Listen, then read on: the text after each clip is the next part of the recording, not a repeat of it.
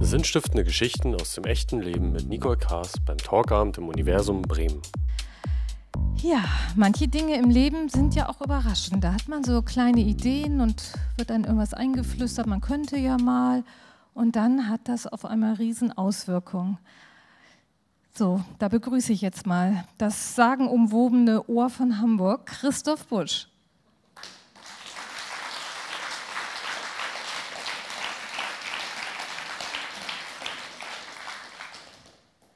So, bitteschön. Willkommen. Ich habe auch noch nicht hier das Catering.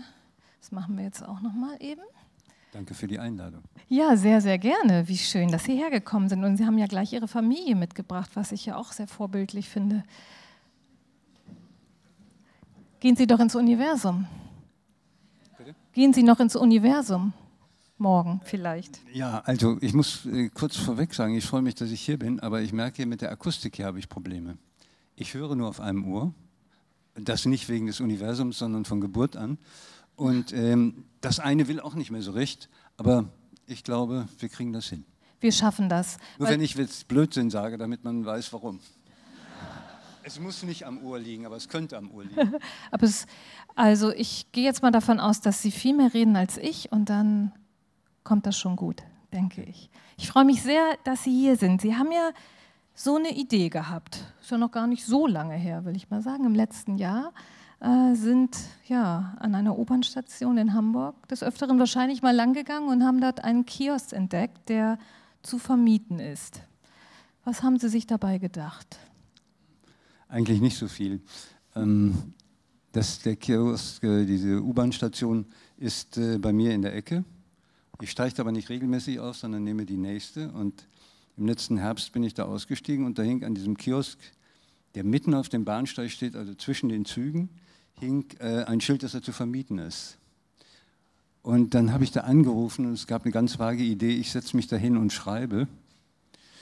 Auch Tagebuch oder was ist so? Ja, ich schreibe ja Drehbücher und da dachte ich jetzt mal was anderes als zu Hause, setze dich da hin. Und ähm, dann äh, rufe ich da an und der Kiosk war tatsächlich zu haben. Und da war ich im Moment erschrocken, ähm, habe aber gegenüber der Hochbahn, die äh, der Vermieter ist, so getan, als wäre ich Feuer und Flamme für das Ding. Die mussten sich jetzt erstmal überlegen, wenn da keine Brötchen mehr verkauft werden, was ist denn das eigentlich? Was soll das? Dürfen wir das? Das hat dann ungefähr zwei Monate gedauert. Wow. Sie alle Abteilungen einbezogen hatten und dann sagten, okay, Anfang Dezember, Ende November war das, ab 1. Dezember können Sie da rein und der Mietzweck, der im Vertrag steht, ist Schreibstube. Schreibstube, super. Und hm, damit ich das Glas mal loswerde. Genau. Ähm, dann habe ich im Dezember angefangen zu renovieren. Und dann haben natürlich die Leute geklopft, die vorher ihren Kiosk da hatten. Mit dem hatten sie alle Mitleid, weil das konnte nichts werden. Aber die haben dann geklopft und wollten wissen, was wird denn das hier? Ich habe alles runtergerissen, die Brötchen, die da dekoriert waren, äh, vor der Skyline von Singapur. Ähm, und da wollten die wissen, was machen wir denn da? Was, was wird das? Und dann habe ich gesagt, ach, ich setze mich hier hin und schreibe. Und wenn mir jemand was erzählen will, höre ich gerne zu. Und dann sind alle auf dieses Zuhören angesprungen und haben gesagt, ja, das macht ja heute keiner mehr. Das ist ja toll, dass Sie das machen. Und ich wurde mit Lob überschüttet. Und ähm, das hat mir gefallen. Das finde ich gut. Und dann habe ich gedacht, gut, dann wird das wahrscheinlich auch viel mit zuhören und habe das Projekt Das Ohr genannt. Ah, dann kam erst das Ohr ins Spiel. So kam das Ohr ins Spiel. Im, November, im Dezember habe ich renoviert und am 2. Januar habe ich mich da hingesetzt mit Laptop und ähm, wollte meine eigene Geschichte weiterschreiben und das war dann nach einer Stunde war es damit vorbei. Nach einer Stunde? Ja, nach einer Stunde. Ja, das, die, Le die Leute hatten das ja gesehen. Was macht der da? Einen ganzen Monat lang renoviert der da. Ich brauchte auch so lange, weil ja Weihnachten vor der Tür stand und ich habe Familie. Also dann, dann kamen natürlich gleich ähm, die ersten und ich habe mich dann da so reingefunden. Ich wusste ja selber nicht, was auf mich zukommt, welche Art von Geschichten dann auf mich zukommen. Ich hatte richtig Bammel davor auch. Also einmal vor dieser Situation in der U-Bahn, da denkt man ja nicht, dass es gemütlich ist oder äh, aggressionsfrei oder friedlich. Ähm, und auch weil ich nicht wusste, wie sich das Ganze entwickelt. Das war mir schon etwas unheimlich. Also was auch dann Ihre Rolle oder Ihr Anteil sein wird, wenn diese Menschen ihre Geschichte erzählen? Ähm, ja, natürlich, weil so, ähm, man muss mir ja vertrauen können. Und äh, offensichtlich haben das einige getan und ich freue mich da sehr drüber. Es liegt natürlich auch an der Situation, dass ähm, ist so ein bisschen wie ein Beichtstuhl. Ich habe da auch eine Ecke, das Ding ist aus Glas. Ich habe eine Ecke wieder abgehängt, damit man da nicht alles sehen kann. Und da sitzen meine Gäste. Und wenn sie wollen, können sie auch anonym bleiben und können mir all die Sachen sagen, die sie sich sonst vielleicht nicht trauen zu sagen. Ich habe ja auch, oder wir zusammen haben ja auch mal ein Foto mitgebracht. So kann man mal sehen. Ne? Ich höre Ihnen jetzt gleich, jetzt gleich oder ein anderes Mal zu. Ich meine, das finde ich schon auch sehr einladend. Ne? Ähm, ja, das ist eine umgebaute Langnese-Fahne, ist das übrigens. Ja, ich habe da schon auch gleich dran gedacht. Und die hänge ich immer raus, wenn ich da bin. Und das Ding ist zweimal vier Meter, also doch relativ klein. Und kann man mal so rein. Auf der einen Seite einen Schalter, das ist sehr schön, da kann man so einen ersten Kontakt aufnehmen. Auf der anderen Seite eine Tür. Und meine Gäste überlegen sich das meistens gut. Also es kommt ja niemand in die U-Bahn, um dann da zu bleiben. Der will ja möglichst schnell da weg. Ähm, und ich habe einen Handzettel und den kann jeder mitnehmen. Und dann kann er sich das überlegen. Ich habe auch Telefon und E-Mail. Man kann auch einen Termin mit mir machen. Und wenn die Leute dann kommen, dann sind die aber auch entschlossen, da reinzukommen. Das ist ja doch, die wissen nicht genau, was sie erwartet.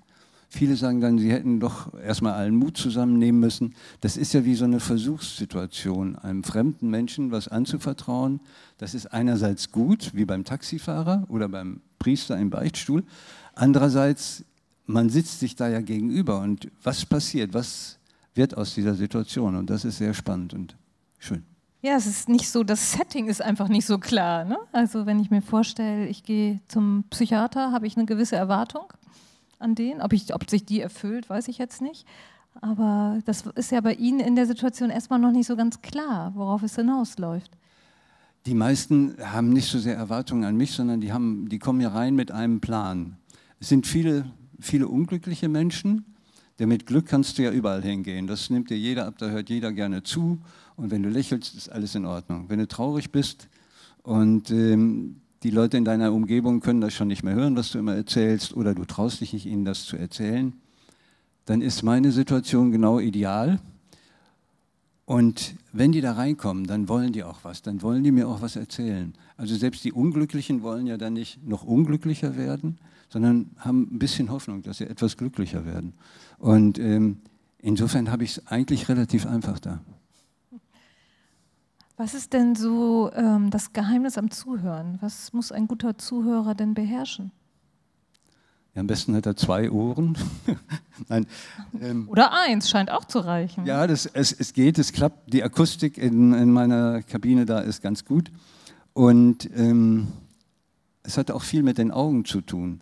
Also schon, wenn ich die ersten Kontakte so habe am Schalter oder auch nur in die Bahn reingucke oder die Leute auf dem Bahnsteig beobachte, da schaue ich inzwischen anders, als ich früher geschaut habe. Früher steht man da als einer von vielen auf der U-Bahn-Station und eigentlich sind einem die Leute egal. Und jetzt gucke ich schon immer darauf, ob ich mit dem reden würde, reden möchte. Und besonders, ähm, besonders spannend finde ich die Leute, die ich sonst nicht kennenlernen würde. Also vor denen ich einen gewissen Respekt habe. Und ähm, das ist also, wenn die, die Außensituation sozusagen, das habe ich nach den ersten Tagen gemerkt, dass ich abends richtig müde Augen hatte. Und das andere ist, wenn dann da jemand sitzt und man hört zu, dann sind ja auch die Augen sehr beschäftigt. Man guckt ja, was passiert da ähm, an, an Regungen auch und was steckt hinter dem, was er da vielleicht gerade gesagt hat. Und äh, ich glaube, das Hören, Zuhören, gutes Zuhören hat mit viel mit den Augen zu tun. Ja, spannend. Und was sind das? Ich meine, ich habe Sie jetzt ja einmal besucht. Hm?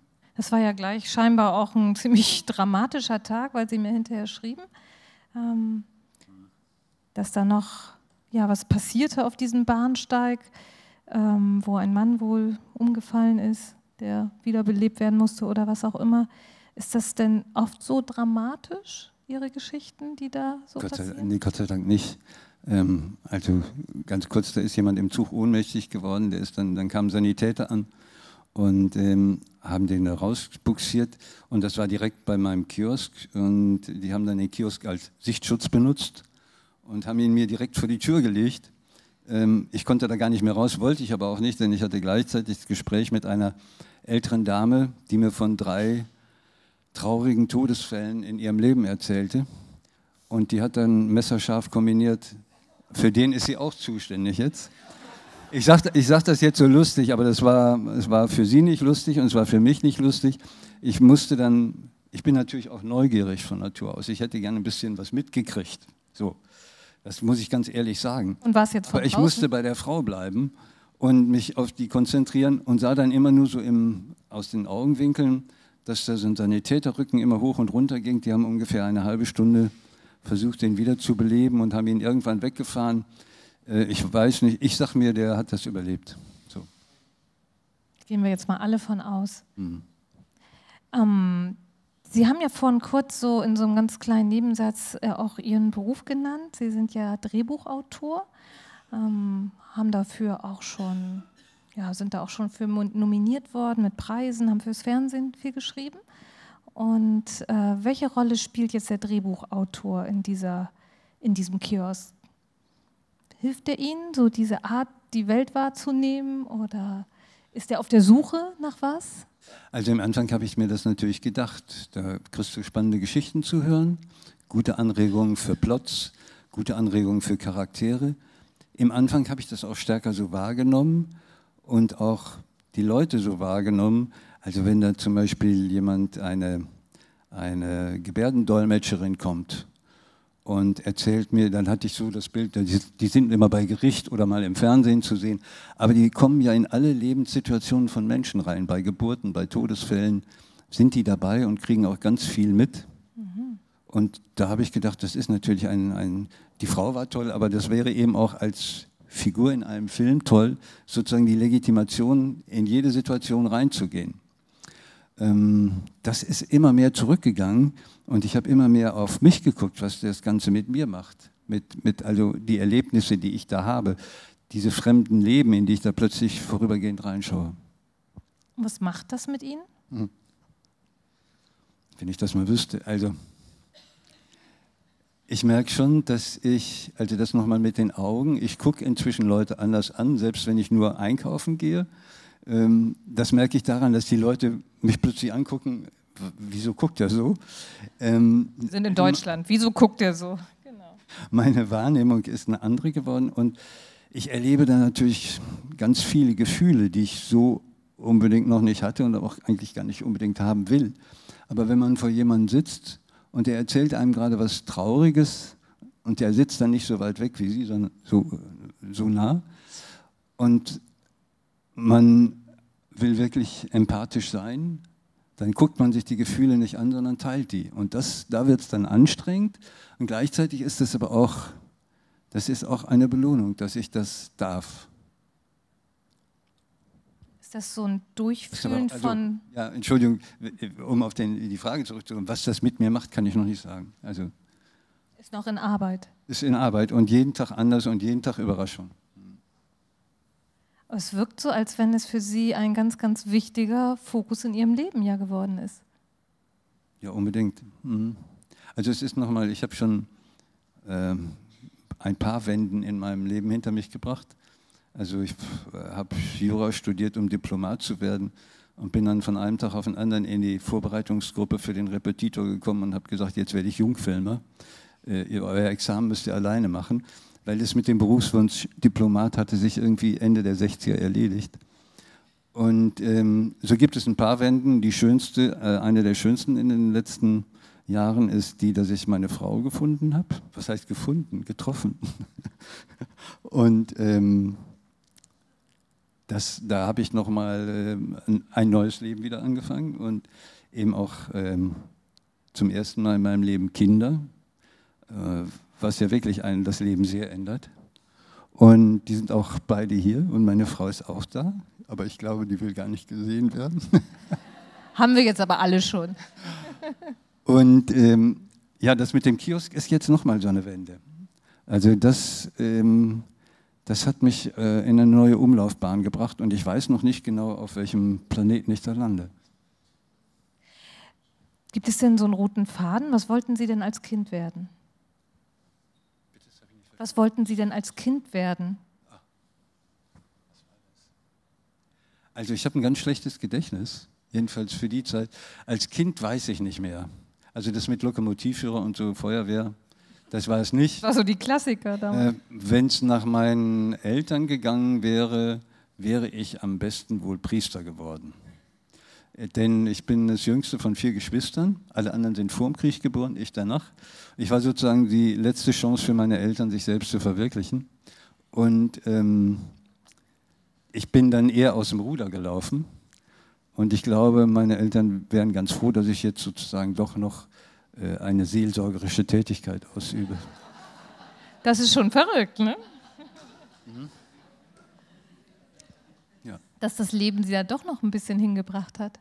Ja, also ähm, es, als ich da renoviert habe, bin ich gefragt worden, was wird das hier? Und dann habe ich in der zweiten Hälfte des Dezembers habe ich schon gesagt, ja, ich werde zuhören. Da haben dann viele gesagt, was sind Sie denn? Seelsorger oder Caritas oder Arbeitsamt oder, oder Coach? Das ist ja die moderne Form des, äh, des Priesters. Und ähm, da habe ich dann schon gemerkt, das hat, das hat ganz viel ähm, auch mit mir zu tun, dass ich gerne Leuten helfe, um das mal so zu sagen. Und das ist ja vielleicht etwas, was zumindest in Ihrer beruflichen Tätigkeit jetzt als äh, Drehbuchautor nicht so primär zum Tragen gekommen ist, oder? Konnten Sie das da auch irgendwie einbauen? Ja, man sagt sich natürlich, dass man nur Sachen schreibt, die äh, den Menschen weiterhelfen und dem Fortschritt und was weiß ich alles. Äh, ist, also unter anderem habe ich ja eine Verfilmung der Jahrestage nach Uwe Jonsson zusammen mit einem Kollegen äh, erarbeitet. Das ist natürlich schon ein ein anständiger Stoff, da verbreitet man keinen Blödsinn. Aber ähm, diese direkte Hilfe und Umsetzung wie in dem Kiosk ist, äh, ist das natürlich nicht. Und was mir auffällt, und da auch wieder, wo die Reise hingeht, weiß ich noch nicht, ich merke schon, dass ich wieder etwas kritischer werde. Also wenn man stundenlang da unten gesessen hat und sieht die vielen Leute, die vergessen da, dass sie ihr Gesicht aufsetzen müssen, das sie sonst rumtragen. Und die gucken einfach so ernst und traurig oder manche natürlich auch fröhlich, aber viele sind einfach etwas eingefallen im Gesicht. Und wenn man dann anschließend wieder zu Hause sitzt und macht den Fernseher an und sieht dann die Hochglanzberichterstattung über die Probleme unseres Lebens und die Aktienkurse, da weiß ich nicht, da passt irgendwas nicht mehr für mich. Ich habe da auch keine Antwort, wie man das wieder zusammenkriegt oder das eine lässt oder das andere tut. Keine Ahnung. Was sind denn so, gibt es Dinge, die Sie immer wieder hören in den Geschichten oder sind die Geschichten ganz, ganz unterschiedliche mhm. Aspekte des Lebens? Ja, es gibt, es gibt schon so Art Genres. Also ähm, Genres, ein, das war's. Ein, ein, ganz schreckliches Genre ist, dass ist die Kindheit. Ähm, wenn da unglückliche Menschen sind, sind die ganz oft, stammt das Unglück oft aus der Kindheit. Ähm, das Einfachste ist noch, wenn es einfach zu wenig Liebe war in der Kindheit oder die Liebe nicht gezeigt wurde. Und das geht dann natürlich, ich weiß gar nicht, welches, das, welches Wort ich da nehme, dass Eltern mit ihren Kindern Sachen anstellen, die man einfach nicht tut.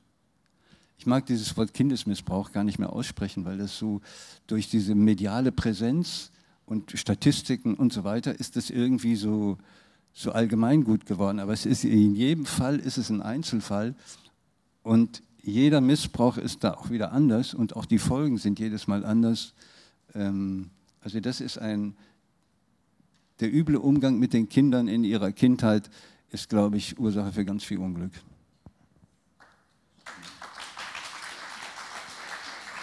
Ich weiß nicht, ob ich das besser mache. Ich hoffe doch ein bisschen.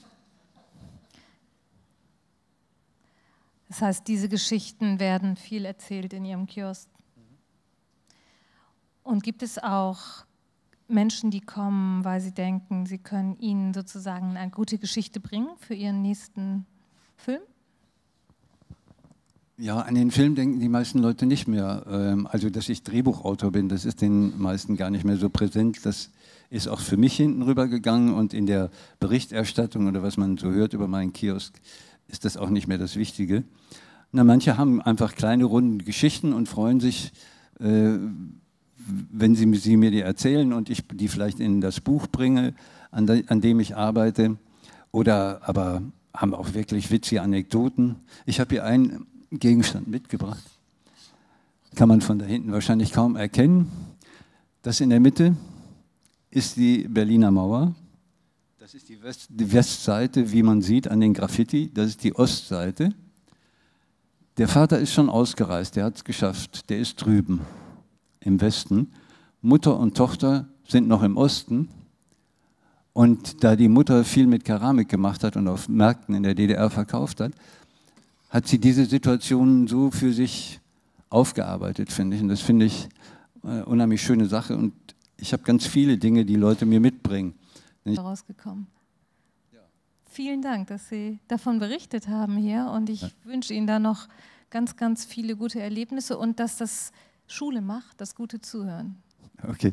Und wenn Sie mal nach Hamburg kommen, es ist in der Emilienstraße. Genau. Dankeschön.